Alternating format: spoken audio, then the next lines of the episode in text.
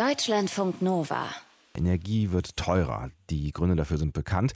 Also warum holen wir die nicht von der Sonne? Im Netz basteln bauen wir heute ein Balkonkraftwerk, das den Sonnenstrom direkt einspeist in die heimische Steckdose, legal und kostengünstig. Ja, also Stromgewinn, das könnt ihr auch sagen wie heute, ja. Und das sogar aus gebrauchten Paneelen. Und ähm, das sagt vor allem unser Netzbastler Moritz Metz, live in Berlin. Moin Moritz, wo bist denn du schon wieder? Guten Morgen, Sebastian. Ich bin einfach vor meiner Werkstatt. Das ist in Berlin-Kreuzberg, so ein altes einstöckiges Backsteingebäude auf einem sehr ruhigen grünen Hof, wo die Vögel zwitschern und so. Und das ist also kein Balkon hier direkt vorhanden, aber diese Werkstatt hat ein Dach und heute scheint auf jeden Fall auch sehr schön die Sonne. Zum Beispiel jetzt gerade auf das Solarpanel, was ich hier aufgebaut habe. Ein kleines Solarzellchen, wie ich dieses Monstrum zärtlich nenne. Ja. Und ich bin noch nicht sicher, ob ich es dann aufs Dach packe oder auf ein anderes Dach. Deswegen habe ich es jetzt erstmal im Hof aufgebaut, um ähm, das auszuprobieren. Mhm. Ähm, was ist denn das für ein Monstrum, was du da jetzt hast? Also was, was ist für eine, Sol für eine Solarzelle?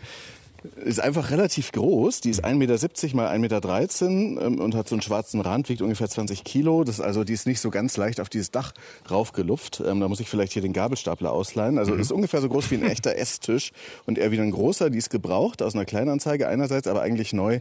Diese Person hatte sich eine ganze Palette von den Teilen geholt und dann noch welche übrig. Aha. Das ist so eine neue Generation mit sogenannten Halbzellen. Die schafft 400 Watt. Es würde aber auch gebraucht gehen. Wie gesagt, diese Solarzellen halten ja locker 20, 30 Jahre und liefern immer noch ziemlich ziemlich gut Leistung. Mhm. Solarzelle ist vermutlich das Wichtigste, ähm, was man braucht, um die Sonnenenergie einzufangen. Aber was brauchst du noch, um selbst Strom zu machen? Das kommt darauf an, wie man den Strom dann sozusagen nutzen möchte. Entweder man baut sich eine sogenannte Inselanlage, die funktioniert dann auch autark in der Wüste oder sonst wo auf dem Dach eines Campers. Da braucht man dann neben der Solarzelle halt noch einen Solarregler, der dann eine Batterie lädt. Typischerweise ist es so eine solargeeignete 12 Volt Autobatterie. Mhm. Und wenn einem das dann aber nicht ausreicht zum Handyladen, weil da ist dann oft auch noch 5 Volt mit dabei oder mit diesen 12 Volt kann man halt ja eh schon vieles anfangen. Ja. Dann nimmt man dazu noch so einen sogenannten Wechselrichter mit Sinusfunktion und der macht daraus Steckdosenstrom wieder. Dann kann man man also auch einen Laptop laden mit diesem Ladegerät zum Beispiel oder einfach ganz normal Steckdosenstrom eben machen. Mhm. Und äh, man braucht also zwei Wandelgeräte letztlich, wenn man 230 Volt äh, Steckdosenstrom haben möchte, Solarzelle und einen Akku für diese Inselanlage. Das hatten wir auch schon mal im Netz basteln, allerdings im Jahr 2017, die mhm. Ausgabe 79. Das ist, würde ich sagen, eher gut für kleine Verbraucher und eben für unterwegs. Ja. Und das andere, was wir eben heute machen, das ist, wenn man mit der Sonnenenergie sein ganz vorhandenes Steckdosenhausnetz sozusagen ergänzen möchte, da Strom einspeisen möchte. Und das machen wir heute mit so einem Steckersolargerät. Man kann die auch nennen Balkonmodul, Plug-in, Photovoltaikanlage. Mhm. Und da braucht es eben neben diesem Solarpanel, was ich ja gerade schon vorgestellt habe, einen Wechselrichter. Und mhm. das ist so ein flacher Kasten aus Aluminium, so groß wie ein Buch oder so, ungefähr fünfmal so schwer. Ich klopfe mal drauf. Das ist hier halt so ein Kästchen. Klingt massiv. Und der wandelt die 30, 40 Volt, gerade kommen, ich habe es gemessen, 35 Volt aus der Solarzelle, ähm, aus dem Panel äh, wieder um in solchen Strom, wie er aus der Steckdose fließt und mhm. ergänzt das dann eben. Das ist also kein Inselsolar, sondern einfach ein Geschenk des Himmels, um den eigenen Strom zu Hause zu ergänzen den man dann nicht bezahlen muss. Ein Geschenk des Himmels. Schön, das merke ich mir. Äh, und dieses Geschenk des Himmels, das nutzen offensichtlich in letzter Zeit auch immer mehr Menschen. Ne? Also wenn man ein bisschen aufmerksamer durch die Gegend fährt. Ähm, also da ist mir aufgefallen, die sieht man nicht nur auf Hausdächern, da sowieso irgendwie alles, was neu gebaut ja. wird, hat also relativ häufig zumindest so eine Solaranlage auf dem Dach, ähm, sondern immer auch äh, öfter so an Balkonen nebendran. Ne? So diese Balkonkraftwerke, wie du sie eben genannt hast. Ja, genau. Da gibt's drei Gründe dafür. Das eine ist natürlich der erste ganz offensichtlich, die steigenden Energiepreise und auch, dass durch die Klimakrise immer mehr dass der Stromverbrauch, der Energieverbrauch äh, ins Bewusstsein der Menschen rutscht. Ja. Und zweitens ist es eben so, dass immer mehr alte Paneele abgeschrieben sind und ausgetauscht werden, weil die fallen nach 20 Jahren nach der ihrer Inbetriebnahme, und das war halt dann eben irgendwie in den Nullerjahren, ähm, dann aus der sogenannten EEG-Förderung raus. Das heißt, die waren mal irgendwo auf dem Dach und äh, dann bekommt man 20 Jahre lang eine Einspeisevergütung, wenn man sozusagen mehr wieder ins Netz zurückspielt, als man eigentlich verbraucht. So ja. weit gehen wir heute nicht. Ne? Mhm. Ähm, das ist dann einfach viel regulierter und man braucht muss Steuern zahlen und so weiter. Ähm, das läuft aber offenbar vielerorts aus und dann nutzen die Leute eben ähm, neue Paneele, die sich aufs Dach machen und verschenken diese alten Nullerjahre-Teile. Zumindest war das noch so im Herbst oder Winter so, dass man die wirklich äh, einfach kriegen konnte. Inzwischen ist es ein bisschen schwieriger geworden ähm, und diese Teile sind aber echt noch okay. Die verlieren im Jahr ungefähr zwei Prozent an Leistung und dann haben sie vielleicht am Ende noch sowas wie 80 Prozent ihrer Leistung, was, was aber, vollkommen in Ordnung ist für einen geschenkten Gaul. Ja, aber was auch ausreicht, um sie dann auf den, auf den Balkon zu packen, ja? Genau. Und dann gibt es noch einen dritten Grund, weshalb das gerade so ein Thema ist. Es gab 2019 eine Normennovelle ähm, und in der diese sogenannten Stecker-Solargeräte, Balkonkraftwerke, Balkonmodule, Plug-in-Photovoltaikanlagen, wie man es halt eben nennen möchte, mit bis zu zwei Paneelen und einer gesamten Wechselrichter-Maximalleistung von 600 Watt mhm. viel einfacher in Deutschland betrieben werden dürfen. Die kann man im Prinzip einfach anstecken und dann in Haushalt nutzen. Nach einer Anmeldung aber bei der Bundesnetzagentur und einer Anmeldung beim Netzbetreiber. Das versuchen wir heute alles auch. Ja. Und ähm, dann kann man damit eben loslegen und das ist heute unser Plan, Initiativen sagen. 150 Jahre lang war das Monopol der Stromerzeugung bei den Kraftwerken und jetzt holen wir es uns zurück und speisen das zurück. Das ist natürlich auch ein bisschen aktivistisch gesprochen, Klar. aber wie gesagt, die Leute bauen sich diese Module an die Hauswand, an Balkon, ans Dach, äh, irgendwie im Garten oder als Tisch auch. Hauptsache die Sonne scheint hin und der Vermieter ist okay damit. Das ist auch solide an der Wand angebracht natürlich. Mhm. Und wie gesagt, man kann sich auch einen Tisch draus bauen. Der wird dann aber eventuell auch warm. Habe ich auch schon überlegt, das hier zu machen.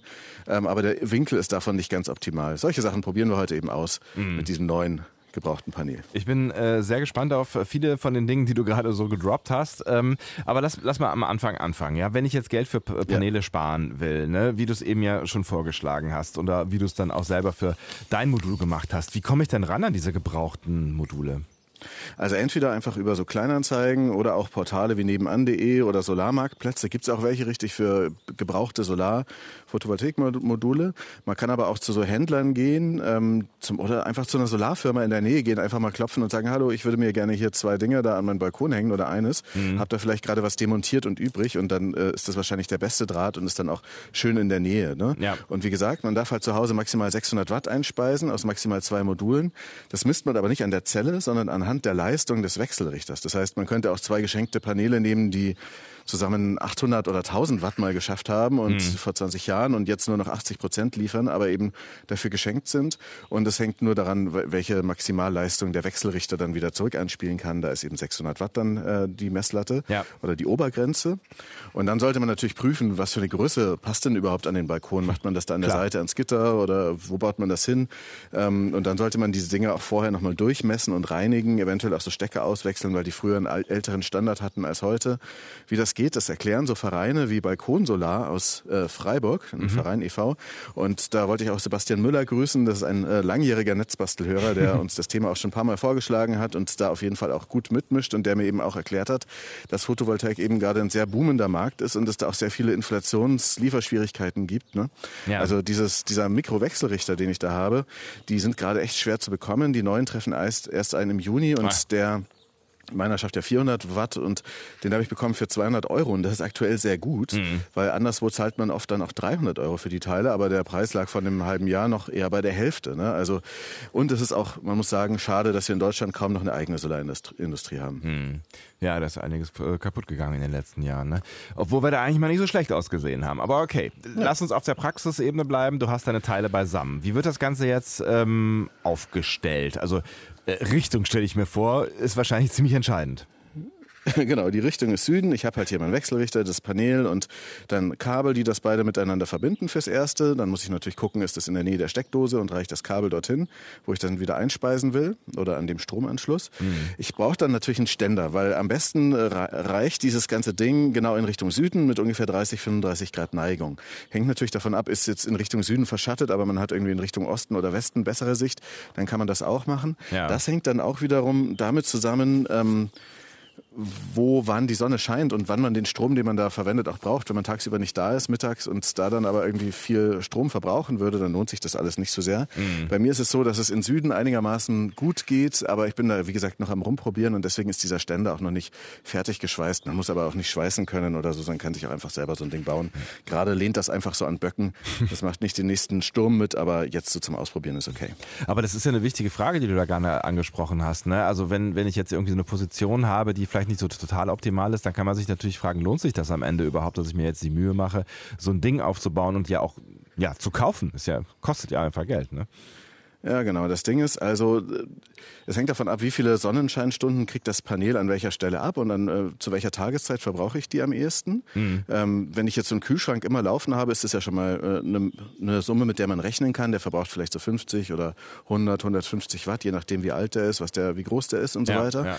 Und das wäre dann mit diesen maximal 400 Watt, die man dann bei Mittagssonne da reinziehen kann, abgedeckt. Dann wäre sozusagen der Kühlschrank umsonst. Wenn ich jetzt aber einen Toaster anwerfe am Morgen, der 2000 Watt zieht, dann äh, habe ich dann nur eine Vergünstigung sozusagen meines Stromes, wenn ich da am Morgen überhaupt den Strom reinziehe. Ne? Ja. Der Überschuss verpufft sozusagen, der wird dann an der Stelle nicht zurückgespeist in das öffentliche Netz. Das Ding ist quasi eine Zählerbremse. Also wenn man Strom verbraucht, dann wird es halt einfach ein bisschen weniger. Der ja. Zähler wird gebremst. Es gibt auch so alte Stromzähler. So einen habe ich, glaube ich, zu Hause mit so einem Rad, die sich dann tatsächlich rückwärts drehen, wenn man Strom einspeist. Ja. Ähm, also wenn man mehr Strom einspeist, als man verbraucht. Und naja, so eine Kilowattstunde Ökostrom kostet gerade aktuell 31 Cent. Da kann man dann schon auch mit meinem Panel im Jahr irgendwie Strom im Gegenwert von 115 Euro erzeugen. Ja. Hat der Steckersimulator von der HTW Berlin, eine empfehlenswerte Webseite, da kann man das ausrechnen, äh, mir berechnet. Und das ist aber in Deutschland bis hin zu einer Straftat verboten Ach, und äh, diesen Zähler unangemeldet rückwärts laufen zu lassen. Mhm. Weil, wie gesagt, äh, das läuft dann alles ein bisschen komplizierter, wenn man wirklich Strom einspeisen möchte. Diese neuen digitalen Zähler haben eine Rücklaufsperre und das ist dann auch Pflicht, wenn man so ein Balkon-Solarkraftwerk betreibt. Das muss dann gratis ausgewechselt werden und dann, äh, ich habe ja auch, wie gesagt, einen hier an meiner Werkstatt. Mhm. In anderen Ländern ist es wieder anders. Da kann man diesen Strom zurückspielen. Aber um das nochmal festzuhalten, ja, äh, einfach Strom zurück ins Netz schicken geht also nicht so einfach, ja. Was aber eigentlich ja nur fair wäre, wenn das ginge, ne? Und wenn man ähm, ja dann den selbst eingespeisten Strom am Ende auch bezahlt bekäme, es wäre ja auch sinnvoll, ja. oder? Ja, ja da, wie gesagt, es gibt da uns so eine sogenannte Bagatellgrenze in anderen Ländern. Die sind dann sehr locker beim Rückspeisen von solchen geringen Mengen, auch in, bei unseren Freunden in Österreich und in der Schweiz. Äh, da darf man bis zu, glaube ich, 500 oder 600 Watt einspeisen in den Niederlanden, ähm, auch in Luxemburg und Portugal. Und da arbeiten halt auch Solarinitiativen in Deutschland dran, dass das so geht, dass man da ein bisschen was zurückspeisen kann unterhalb dieser Bagatellgrenze, die das auch unkompliziert und auch einigermaßen sicher hat eben. Aber jetzt, um nochmal die vorherige Frage zu beantworten, ja. ob sich's rechnet. Also würde meine Werkstatt so viel verbrauchen wie ein kleiner Haushalt, was sie jetzt im Moment nicht tut, weil manchmal schmeiße schmeiß ich halt irgendwelche elektrischen Geräte an, aber ich bin da ja nicht die ganze Zeit und mhm. abends ist die auch meistens nicht beleuchtet. Dann könnte ich, also wenn das ein Haushalt wäre, dann könnte ich damit 88 Euro Strom im Jahr sparen, hat mir dieser Rechner ausgerechnet und dann hätte sich meine Anlage, die insgesamt 400 Euro gekostet hat, in drei, vier Jahren rentiert. Ne? Ja. Kann auch natürlich ein bisschen länger dauern oder kürzer, aber wir werden es auf jeden Fall gleich mal anmelden und anschließen. Und man darf die gute Sache ja nicht äh, vergessen Hintergrund, weil es ist definitiv ja ähm, sehr äh, Ökostrom, ne? quasi vor der Haustür generiert. Und zwar mit dem tischgroßen Solarpanel, ja, das das Sonnenlicht in elektrische Energie umwandelt. Das hat Moritz schon da stehen. Und ein Wechselrichter, der daraus dann echte Steckdosenpower macht. Und bevor wir es ausprobieren, lass uns vielleicht nochmal kurz einen Moment über Sonnenenergie reden. Ein Geschenk des Himmels, hast du eben gesagt, ne? ja, genau. Die steht hier, lehnt hier an so Böcken und ist ziemlich genau auf die Sonne ausgerichtet. Und es ist aber so, dass von der Energie, die die Sonne hier runterballert, eigentlich nur ein halbes Milliardstel der Energie überhaupt auf der Erde Erde eintrifft, das können dann in Deutschland bei klarem Himmel bis zu 1000 Watt sein, die die Sonne auf einen Quadratmeter schickt. Ne? Mhm. Das Ding hat hier ein bisschen mehr Quadratmeter als einen. Wenn man das schon 1,70 mal 1,13, also hat irgendwie fast zwei Quadratmeter ähm, oder 1,8 oder mhm. so. Und wenn es im Winter bewölkt ist, dann kommen eher nur so 100 oder 50 Watt von der Sonne runter auf die Erde pro Quadratmeter. Und daraus kann man halt einerseits Wärme ziehen mit so Solarthermie-Kollektoren, die ja auch öfters auf Dächern sitzen, da wird dann Wasser erwärmt.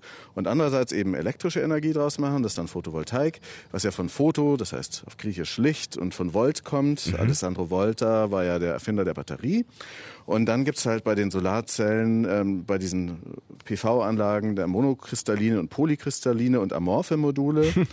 Die monokristallinen, die haben einen höheren Wirkungsgrad als die polykristallinen, sind aber teurer und die amorphen sind eher so für kleine Taschenrechner. Das, die haben ja auch oft nur einen Solarbetrieb und das funktioniert ganz gut. Und es ist aber so, dass selbst die allerbesten Solarzellen nur ungefähr ein Viertel der einfallenden Energie wirklich in Strom umwandeln können. Also ja. der Weltrekord im Labor waren da mal vor ein paar Jahren 26 Prozent. Maximal wären da so 28 Prozent einfach schon physikalisch an der Grenze machbar. Mhm. Und die Zellen, die man heute so kaufen kann, haben so um die 20. Ich glaube, diese hat sogar 22 Prozent Wirkungsgrad dieser Energie, die die Sonne runterschickt. Aber es ist ja eigentlich schon ziemlich faszinierend, ne? Also, dass du da irgendwie so eine, so eine Platte hast und da scheint die Sonne drauf und dann kommt da irgendwie Strom raus. Ähm, Kannst du erklären, was da drin passiert? Also wie so ein, so ein Modul funktioniert? Ja, nicht wirklich, aber ich kann es versuchen, äh, so mit Silizium zum Beispiel. Das ist ja so ein Material, das auf der Erde häufig vorkommt. Das ist ein Halbleiter. Das heißt, es leitet Strom, aber nur unter bestimmten Bedingungen. Und bei Raumtemperatur leitet es weniger Strom, aber wenn die Sonne drauf scheint, dann leitet Silizium viel Strom. Und diesen Effekt zusammen mit zwei anderen, der eine heißt der innere Fotoeffekt und der andere der photovoltaische Effekt, mhm. den nutzt diese Solarzelle aus, um eben aus Sonnenlicht elektrischen Strom zu generieren mit diesem Halbleiter Silizium. Und das hat dann im Komplexen mit Elektronen und Ladungsträgern zu tun. Ich führe das nicht weiter aus, weil ich es auch nicht genau verstehe. Hm. Dann lass uns aber doch einfach mal in die Praxis übergehen und die Elektronen mal laufen lassen. Ja, du hast dein äh, Panel vor dir. Ähm, hast du es schon mal ausprobiert? Ja, also ich habe es vorhin ausprobiert mit einem Messgerät und habe dann gesehen, da kommen so 35 Volt raus. Mhm. Äh, das ist dann Gleichstrom. Das ist also Plus und Minus fest wie an der Batterie. Es gibt ja dann auch noch den Wechselstrom. Das ist dann AC, man kann sich immer merken, damit AC ist Alternating Current, ähm, wie bei ACDC. DC ist Direct Current mhm. und ähm, also der Gleichstrom. Und bei diesem AC, bei diesem Wechselstrom, da wechseln sich Plus und Minus immer ab. Ne? Wie bei einer Steckdose, da kommt es ja auch so raus, mit 50 Hertz wechseln die sich ab und das macht dann der Wechselrichter und den kann ich jetzt mal als nächstes an das Modul anschließen. Das sind hier wirklich nur zwei so sehr kleine, formschöne Steckerchen. Also die steckst du einfach äh, ein, fertig. Die stecke ich einfach ein. Die sind so dafür gemacht, dass man da auch nichts verpolt, weil die sozusagen entgegengesetzt aussehen und das macht Klick, man hört es vielleicht. Und zack, drauf. Mhm. Genau. Und äh, das kannst du jetzt schon jetzt quasi einfach an die Steckdose ranstecken und gut ist? Oder wie kommt der Strom jetzt wirklich in dein Stromnetz rein? Genau, jetzt kommt das äh, beim Wechselrichter an. Der gibt sich jetzt hier schon so optisch mit so einer LED äh, zu bemerken. Das ist quasi Plug and Play erstmal. Ne? Ja. Und ähm, das heißt, da kommt jetzt Energie soweit schon mal an. Ähm, das nächste ist aber, ich muss das jetzt halt dann in die Steckdose stecken und das ist dann schon wieder ein bisschen komplexer. Da kommt halt so ein dickes Stromkabel raus, wie der Anschluss von einem normalen Elektrogerät. Ja. Und da ist ein sogenannter Schuko-Stecker dran. Ähm, also der sieht aus wie eben bei so einem Toaster oder irgendeinem anderen Elektrogerät. Schuko steht für Schutzkontakt mhm. und relativ dickes Kabel, passt super in eine Steckdose rein. Und da ist aber das Eigentümliche dran, das ist ein bisschen crazy, der Strom fließt ja dann rückwärts in die Steckdose rein. ja. Und diese Schuko-Kontakte, wer sie kennt, die haben hier vorne blankes Metall. Das heißt, da ist dann eigentlich diese Elektrizität drauf und da muss man sich erstmal ein bisschen umgewöhnen. Ja. Beziehungsweise da, naja, das Nicht ist sozusagen ein Sicherheitsaspekt ja. an der Stelle. Nee, man darf ranfassen. Ja. Ich fasse jetzt auch mal ran und mir passiert gar nichts. Ähm, aber das wirkt natürlich ein bisschen crazy. Könnte ich eigentlich dann so ein, äh, also äh, im Prinzip an den Wechseltrichter auch direkt eine Steckdose anschließen, um die Energie in dem Moment zu entnehmen, wenn sie passiert und dann weiß ich nicht, dann schnell mal eben meinen mein Toaster oder bei dir vielleicht eher den Schwingschleifer dran, dran packen? Nee, das geht nicht, weil dieser Wechselrichter, der hat halt ganz viele Sicherheitsvorkehrungen und eine davon ist, dass er das offizielle Netz erwartet, Aha. um sich überhaupt anzuschließen. Der sinkt nicht alleine los, sondern der macht nur, wenn es da schon diesen großen Chor des äh, offiziellen Stromnetzes gibt. Eine Sicherheitsmaßnahme, weil stell dir vor, du hast das Ding an deinem Strom angeschlossen ja. und dann fällt der Strom aus, weil die Sicherung rausfliegt. Also die Sicherung fliegt raus, dann muss der Wechselrichter sich ja auch ganz schnell abschalten. Das heißt, der ah, okay. startet überhaupt nur, wenn auch schon anderer Strom da ist, aus Sicherheitsgründen. Das ist auf jeden Fall wichtig, weil sonst wäre es aber auch, und es wäre auch sehr unsteter Strom. Also dann kommt mal eine Wolke und dann habe ich plötzlich nicht mehr 400 Watt, sondern 200 Watt oder 100 Watt oder 50 Watt und dann kann ich damit ja plötzlich meinen Schwingschleifer gar nicht mehr betreiben. Also ja. das funktioniert so nicht. Aber weil du das Wort Sicherheit jetzt gerade mal ein äh, paar Mal gedroppt hast, ne? ist, ist das sicher, hm. Strom einspeisen? Ja, ja, schon. Es wirkt so nicht, weil eben diese am Ende diese normalen äh, Schuko-Stecker blanken Kontakte sind. Das ist aber so, wenn man einen safen Wechselrichter hat, der nach einer Norm geprüft ist, CE-Norm und so weiter, was wirklich, wirklich wichtig ist, dass man da einen guten nimmt, der sozusagen ein Markengerät ist, ähm, der hat dann eben diese Abschalteinrichtung drin und äh, startet nur los, wenn es diesen, diese Referenzfrequenz des Wechselstromes gibt und wenn er auch geerdet ist und so weiter und dann liefert er überhaupt rückwärts Strom. Mhm. Und wenn ich den jetzt abziehe, dann dauert es 0,2 Sekunden, bis dann auch der Strom abgeschlossen ist äh, und dann auch kein Strom mehr kommt. Und in diesen 0,2 Sekunden schafft man es nie, äh, das Ding aus der Dose zu ziehen und dann irgendwie an die Kontakte zu fassen und mhm. tot umzufallen. Also okay. Also das geht einfach nicht so schnell. Aber das ähm, ist auch und da, deswegen ist es safe. Das ist auch erlaubt äh, mit diesem Schuko-Stecker. Ne? Also es braucht jetzt hier nicht irgendwie so eine richtige Elektrikerinstallation. Ne? Doch, eigentlich schon, aber auch nicht wirklich. Also das ist eine Aha. längere Geschichte, die hat sehr viel mit deutschen Normen zu tun. Ne? Vielleicht hast du schon gehört, in Deutschland, das gibt ja sogar Schuhe, die davon zertifiziert sind, vom VDE, ja. der Verband der Elektrotechnik, Elektronik, Informationstechnik e.V. in Frankfurt. Das ist keine staatliche Stelle, sondern es ist halt sozusagen der Verband, der die neuen Normen äh, für die Elektrik äh, erlässt und auf denen sich halt viele geeinigt haben. Und in diesen Richtlinien stehen halt Sachen, nach denen sich dann auch alle richten, weil sie wirklich sinnvoll sind. Und es ist so, dass der Netzbetreiber, hier zum Beispiel das Stromnetz Berlin, der sagt zwar immer, ich soll mir jetzt erstmal von dem Fachbetrieb eine Einspeisesteckdose installieren lassen mhm. oder das Ganze wirklich fest verdrahten lassen ähm, mit so einem Spezialstecker, der irgendwie allein schon 50 Euro kostet und dann der Termin des Elektrikers kostet natürlich noch mal mehr. Klar. Und das ist aber eher das Mittel zum Zweck des Checks des Zustands meiner Stromanlage. Das ist schon sehr wichtig, ne? dass äh, ich da jetzt nicht so eine alte, 100 Jahre alte Anlage am Laufen habe, ja. die dann vielleicht total überlastet wäre. Das ist also gut, wenn dann ein Elektriker vorbeikommt, ähm, der da prüft, ob da nicht eine Brandgefahr besteht, ob ich nicht noch irgendwelche textilisolierten ähm, Kupferdrähtchen aus dem vergangenen Jahrhundert hier zu Hause habe. Das mhm. sollte alles wirklich safe und geprüft sein, aber diese Anlage hier in der Werkstatt ist sehr neu. Und der Elektriker guckt sich das auch dann nochmal an, wechselt im Zweifel ein paar Sicherungen aus, die dann ein bisschen schneller rausfliegen können weil nur noch ein Stromanteil aus den Solarpanelen kommt und nicht über die Sicherung. Ähm, also es ist schon gut, wenn der Elektriker kommt, aber diese eigentliche Spezialdose, die, von der man immer oft denkt, sie sei wirklich 100 Prozent vorgeschrieben, die ist nicht wirklich 100 Prozent vorgeschrieben. Es geht eben auch anders mit diesem Schuko-Stecker. Der sollte nur nicht jetzt an so einer Verlängerungskabel oder Mehrfachsteckdose oder sowas hängen. Das ist dann auf jeden Fall risky. Aber wenn der in einer guten Wandsteckdose steckt, dann ist das okay. Okay, halten wir fest. Schuko-Stecker reicht nicht aus. Experte. Sag, sagst du als ja, Nicht-Experte. genau. Ja. Sagt die Deutsche Gesellschaft für Solar, für für Sonnenenergie auch. Mit Ja. denen habe ich auch telefoniert und so weiter. Und auch ganz viele andere Experten sagen im Netz, ey, Schuko reicht vollkommen aus, wenn der Rest eben vernünftig ist und auch das Netz geprüft wurde. Ähm, das sind keine Gesetze oder Normen, die da erlassen werden. Äh, die Normen spielen ja immer eine wichtige Rolle in Deutschland. Und wenn der Toaster abbrennt, ist natürlich blöd.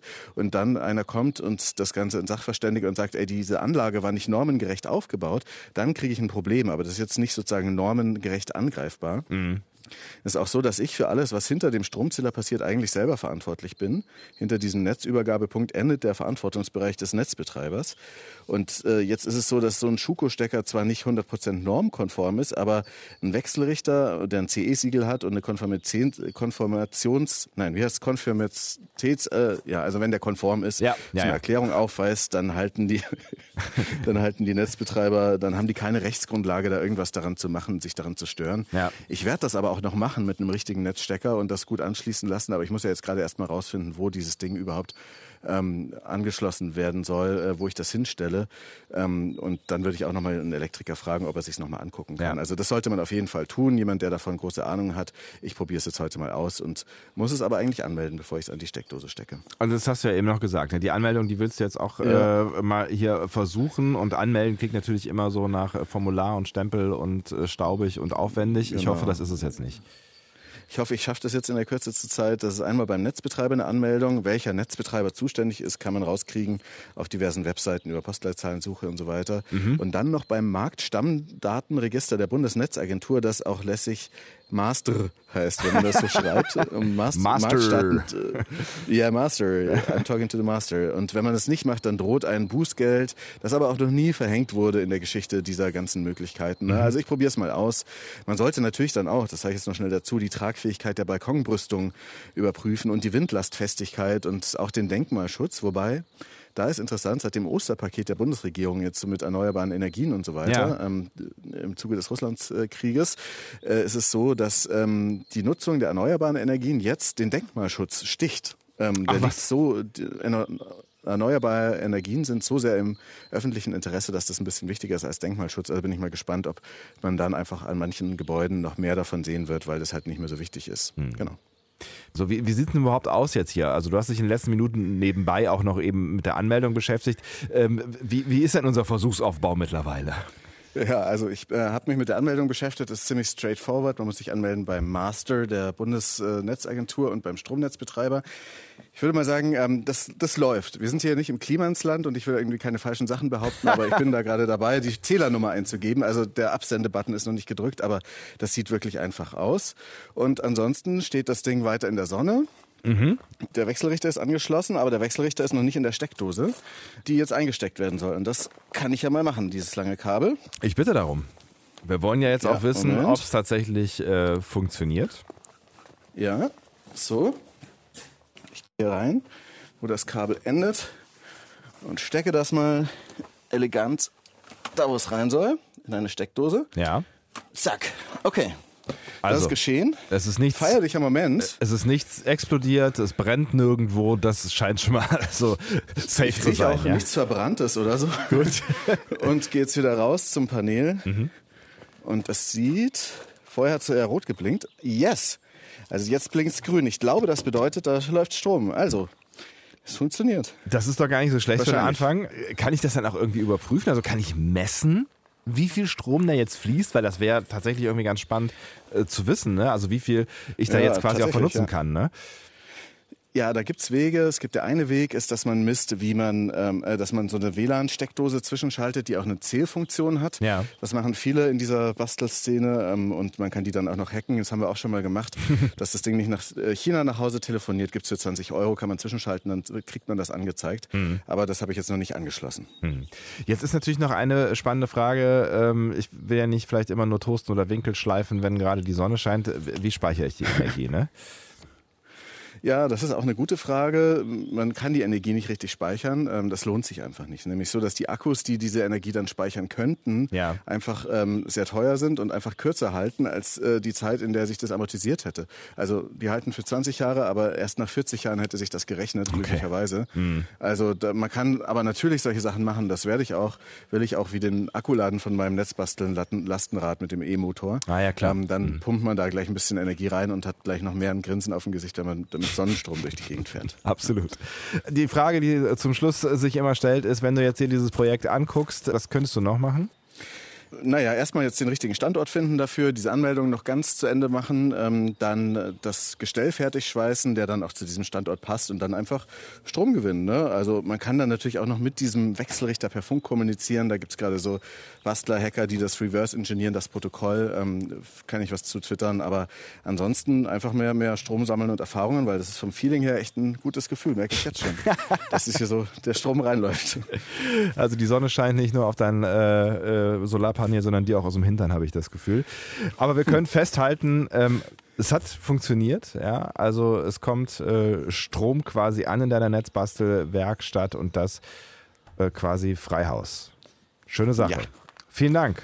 Moritz, heute im Netzbasteln 187 haben wir Sonnenstrom eingesammelt, erfolgreich und natürlich könnt ihr das auch. Wie genau, das äh, erfahrt ihr im Laufe des Tages bei uns im Netz auf deutschlandfunknova.de. Da stellt euch Moritz nochmal alle wichtigen Informationen und Links zum Thema zusammen.